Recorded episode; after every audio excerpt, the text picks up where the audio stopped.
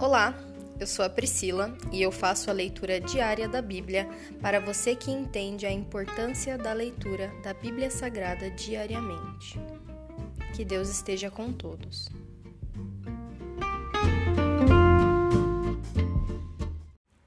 Ouça agora o capítulo 12 do livro de Ezequiel. Sinais do exílio que está para acontecer. Recebi mais uma mensagem do Senhor. Filho do homem, você vive entre rebeldes que têm olhos, mas não querem ver, que têm ouvidos, mas não querem ouvir, pois são um povo rebelde. Portanto, filho do homem, prepare sua bagagem com os poucos pertences que um exilado conseguiria carregar. Saia de sua casa e vá para outro lugar, como se tivesse sido enviado para o exílio. Faça isso diante de todos para que o vejam. Talvez prestem atenção, embora sejam rebeldes. Leve sua bagagem para fora durante o dia, à vista de todos. E ao anoitecer, enquanto o observam, saia de sua casa como fazem os exilados. Faça um buraco no muro e saia por ele diante de todos. Enquanto o observam, coloque sua bagagem nos ombros e caminhe na escuridão da noite. Cubra o rosto para não ver a terra que está deixando para trás, pois fiz de você um sinal para o povo de Israel. Assim fiz o que me foi ordenado.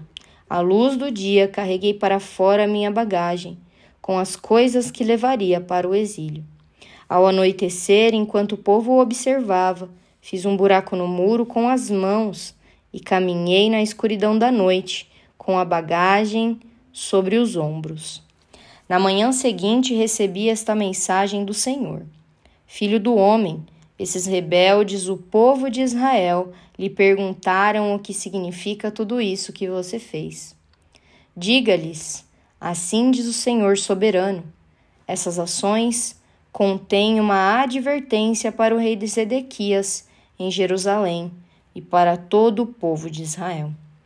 Diga a todos que suas ações são um sinal para mostrar o que lhes acontecerá em breve, pois serão levados como prisioneiros para o exílio. Até mesmo Zedequias sairá de Jerusalém durante a noite, por um buraco no muro, levando somente o que conseguir carregar. Cobrirá o rosto e seus olhos não verão a terra que ele está deixando para trás. Então lançarei minha rede sobre ele e o prenderei em meu laço. Eu o levarei à Babilônia, a terra dos babilônios, mas ele não haverá, e nela morrerá. Espalharei seus servos e seus guerreiros aos quatro ventos, e enviarei a espada para persegui-los. E quando eu os espalhar entre as nações, eles saberão que eu sou o Senhor. Contudo, livrarei uns poucos da morte por fome, guerra ou doença, para que confessem as nações para onde forem levados todos os seus pecados detestáveis. Então saberão que eu sou o Senhor. Depois recebi esta mensagem do Senhor: Filho do homem, trema ao comer sua comida e estremeça de medo ao beber sua água. Diga ao povo: Assim diz o Senhor soberano acerca dos habitantes de Israel e de Jerusalém. Com ansiedade comerão sua comida, e com desespero beberão sua água, pois sua terra será completamente despojada por causa da violência dos que nela habitam. As cidades serão destruídas e os campos ficarão devastados. Então vocês saberão que eu sou o Senhor um novo provérbio para Israel. Recebi outra mensagem do Senhor.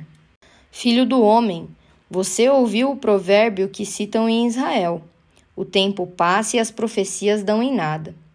Por isso, diga ao povo: Assim diz o Senhor soberano: acabarei com esse provérbio e logo vocês deixarão de citá-lo. Agora anuncie-lhes: chegou o dia de todas as profecias se cumprirem. Não haverá mais visões falsas, nem previsões lisonjeiras em Israel. Pois eu sou o Senhor, o que eu disser acontecerá. Não haverá mais demora, ó rebeldes de Israel. Cumprirei minhas palavras durante sua vida. Eu, o Senhor, falei. Então recebi esta mensagem do Senhor: Filho do homem, o povo de Israel diz: Ele fala do futuro distante. Levará muito tempo para que suas visões se cumpram. Portanto, diga-lhes: Assim diz o Senhor soberano: Não haverá mais demora.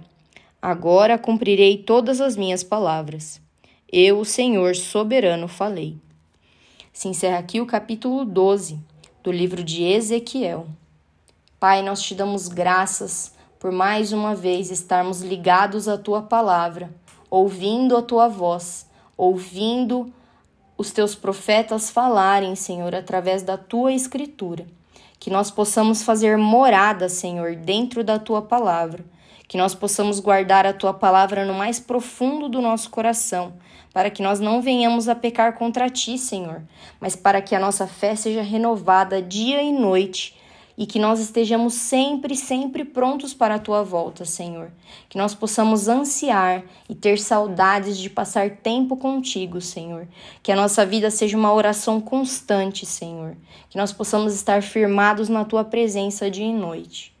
Nós honramos o teu nome, nós engrandecemos o teu nome. Somente o Senhor é digno de toda a honra, de toda a glória e de todo o louvor que nós levantemos um clamor a Ti constantemente, orai sem cessar, que essa seja a nossa vida todos os dias.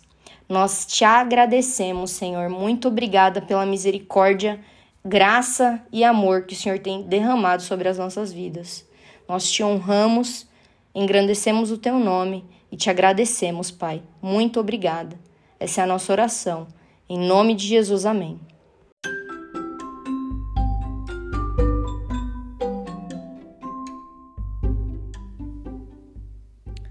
Você acabou de ouvir o Dali Bíblia, o podcast da tua leitura diária da palavra do Senhor.